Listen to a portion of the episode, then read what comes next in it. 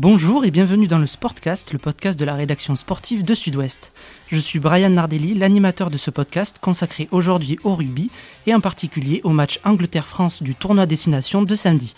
Avec moi, Arnaud David et Denis Capes-Granger, les deux envoyés spéciaux de Sud-Ouest à Twickenham. Bonjour. Bonjour.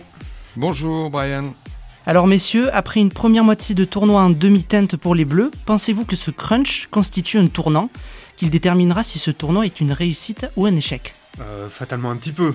On connaît le poids d'un crunch euh, dans, dans, un tournoi, la, résonance qu'il a sur le résultat global. Euh, pour cette équipe de France battue en Irlande, bah, effectivement, les, les, rêves de Grand Chelem se sont évanouis. Donc forcément, euh, la touche positive reviendra en grande partie d'un tour de force à Twickenham. Euh, un stade, faut-il le rappeler, où les Bleus n'ont pas gagné depuis le début du mandat de Fabien Galtier, alors qu'ils sont imposés partout jusque-là. Ils ont mis fin à des séries de 10 ans infructueuses à Dublin, à Cardiff. Euh, ils sont allés gagner à Édimbourg également. Bon, il faut gagner à Twickenham. Et il faut gagner à Twickenham, je suis tout à fait d'accord avec Denis, et ça parce qu'on a tous la, en fait, euh, l'échéance de la Coupe du Monde en tête. Et on se dit que cette équipe de France qu'on a vue euh, vacillante euh, à Rome, trébuchante à, à, Dublin, encore mise en difficulté contre l'Écosse, on a envie d'avoir une réponse de cette équipe de France. Ce sera pas une réponse, voilà, qui de toute tout à coup la propulsera tout en haut des, euh, euh, des, pronostics. Néanmoins, une victoire à Twickenham nous rassurait. Elle voilà, on, saurait que cette équipe a encore du répondant. Et euh, parce que malheureusement, c'est un peu le, doute qui accompagne cette équipe depuis le, le début du, du tournoi. Mais Twickenham, ce n'est pas un terrain qui réussit au 15 de France. Denis l'a rappelé tout à l'heure, il, il y a, depuis que Fabien Galtier en a pris les commandes, l'équipe de France s'est pas imposée à Twickenham. Elle n'a pas été loin deux fois. Et c'est un terrain où elle n'a pas gagné dans le tour de destination depuis 2005, un jour où Dimitri Yajvili avait tout passé au pied. Elle y a regagné en 2007, mais c'était lors de l'été 2007, lors de la préparation de la, de, la Coupe du Monde. Oui, il faut, comme, comme le précise Arnaud, effectivement, le, le, 15 de France n'y a pas gagné, mais il n'y a pas été très loin. Quand on se rappelle qu'à l'Autumn Cup 2020, euh, compétition totalement cosmétique qui avait été créée euh, pendant le Covid, c'est une équipe de France bis qui avait poussé l'Angleterre aux prolongations à Twickenham. Et en 2021, le score, le, match s'était fini sur un score de, de 20 à 23 et les Bleus avaient été tout près de l'emporter. Mais effectivement, à chaque fois, il a manqué ce petit quelque chose. Est-ce qu'il y a des raisons à ça? De la longue série d'échecs, je pense que euh, Twickenham, c'est euh, pas tout à fait Cardiff au niveau de l'ambiance, mais c'est un stade où euh, le public derrière l'équipe d'Angleterre peut vraiment mettre les visiteurs très mal à l'aise quand commencent les swing low, switch chariot, et que l'Angleterre est en, est en position de force, l'équipe d'Angleterre est en position de force, c'est un terrain très inconfortable. Et puis il faut, il faut, il faut avouer que l'équipe de France a connu pendant dix ans une, un, grand creux. A contrario, euh, l'équipe d'Angleterre a connu euh, quelques belles années. Reste que l'occasion est belle, l'équipe d'Angleterre n'est pas vraiment au mieux de sa forme. Elle n'est pas au mieux de sa forme, effectivement. Euh, enfin, Arnaud, qui, qui est un anglophile euh, assumé et revendiqué, euh, en parlera mieux que moi. Mais effectivement, elle est, depuis, euh, depuis la, Coupe du Monde 2019 qui est cette finale malheureuse, elle ne progresse pas, elle, elle stagne un petit peu. Là, il y a eu un changement de sélectionneur juste avant ce tournoi avec Steve, Boswick qui, est maintenant manette, qui, qui l'attire vers, vers un rugby bah le, un rugby rugueux, là encore, je vais, je vais te laisser la parole, Arnaud, mais effectivement, on n'est pas dans le rugby, un rugby très empreint de modernité. Non, tout à fait. Euh, Steve Borswick a travaillé avec, euh, avec Eddie Jones, euh, avec l'équipe du Japon, puis avec l'équipe d'Angleterre.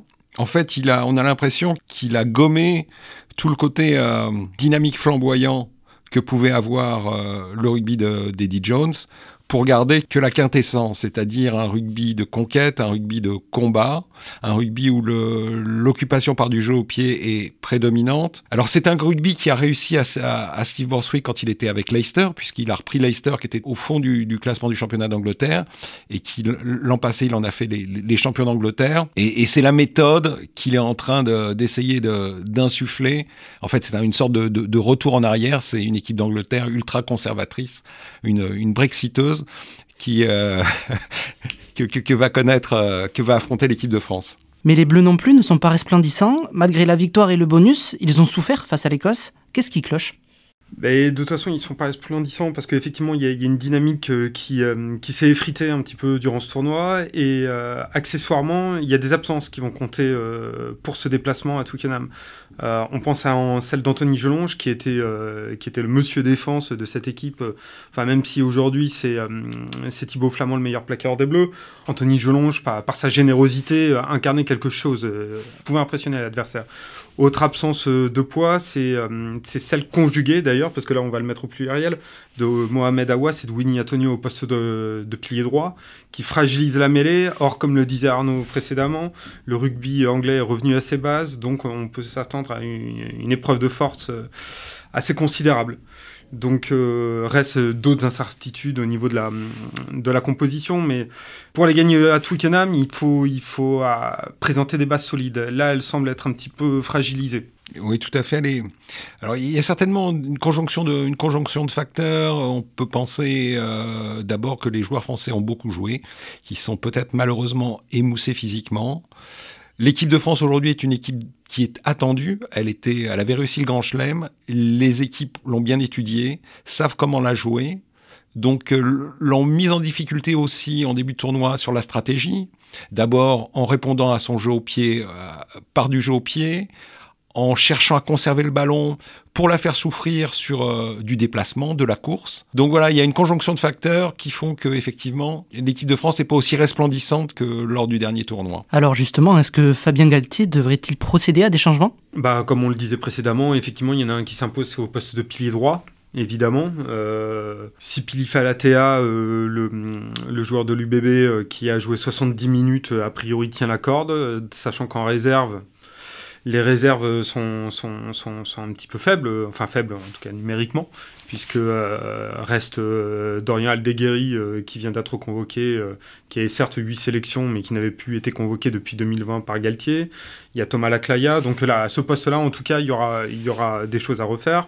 En troisième ligne, de toute façon, l'absence d'Anthony je devrait en toute logique précipiter la titularisation de François Cross. Et reste la question euh, quid au centre, puisque Jonathan Danty est revenu en forme avec le Stade Rochet, enfin tout du moins on l'espère, puisque euh, il y a 15 jours il avait été convoqué à Marcoussis et jugé trop juste pour le niveau international. Donc lui, Jonathan Danty, pourrait contester une place, éventuellement un Yoram Moefana un petit peu décevant depuis le début du tournoi.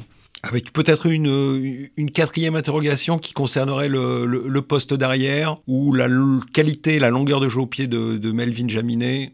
Est-ce que ça va pas l'emporter? Est-ce que Fabien Galtier va pas être tenté justement de replacer Melvin Jaminet à la place de Thomas Ramos, sachant que lors des, précédents matchs, euh, l'équipe de France a perdu les duels euh, dans le jeu au pied?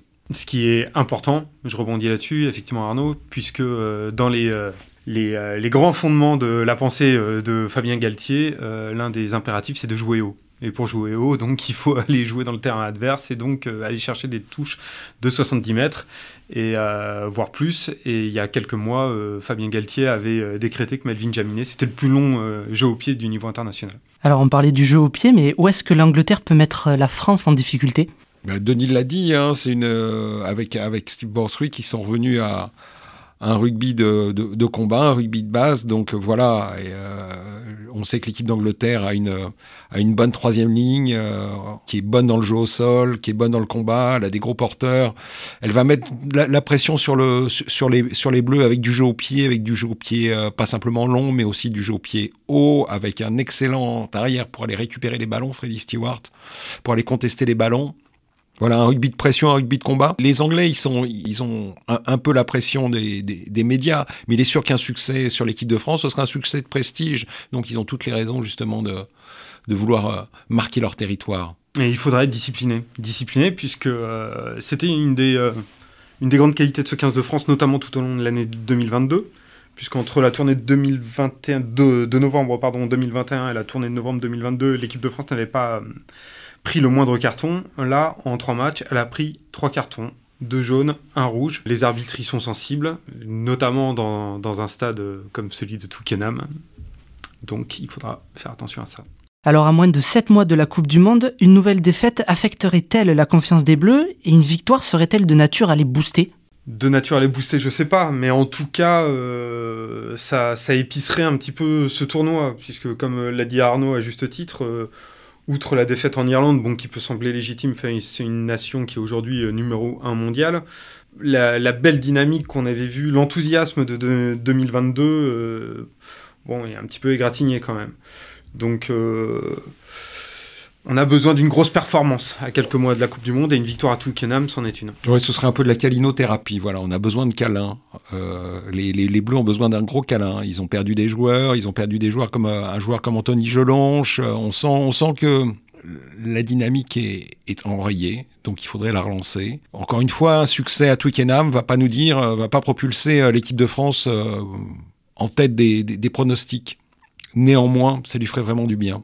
Et ça confirmera accessoirement que ça reste une top nation mondiale. Tout à fait. En plus, une forme de défi. On verrait que mentalement, cette équipe, elle est capable de répondre à un challenge qu'elle se fixe. Parce que connaissant les Bleus, cette équipe-là, elle aime les défis et gagner à Twickenham, où elle, elle ne s'est jamais imposée, c'est probablement un défi qui motive tout ce groupe. Donc on verrait ce qu'il a, ce qu'il a dans la tête et dans le ventre. Un pronostic pour ce match Angleterre-France?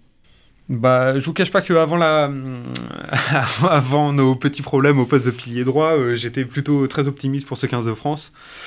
Euh, là, je vais vous poser un joker sur la table. Une fois n'est pas coutume. Et moi, je vais me risquer à, un 23-21 euh, en faveur de l'équipe de France, parce que ça fait quand même deux fois qu'on passe tout près d'une victoire. Et ce serait quand même jubilatoire de pouvoir aller gagner comme ça à Twickenham, on est des Anglais avec, euh, je sais pas, une pénalité, un drop, n'importe quoi à la dernière minute. Merci et vivement samedi. Merci, Merci. Brian, au revoir.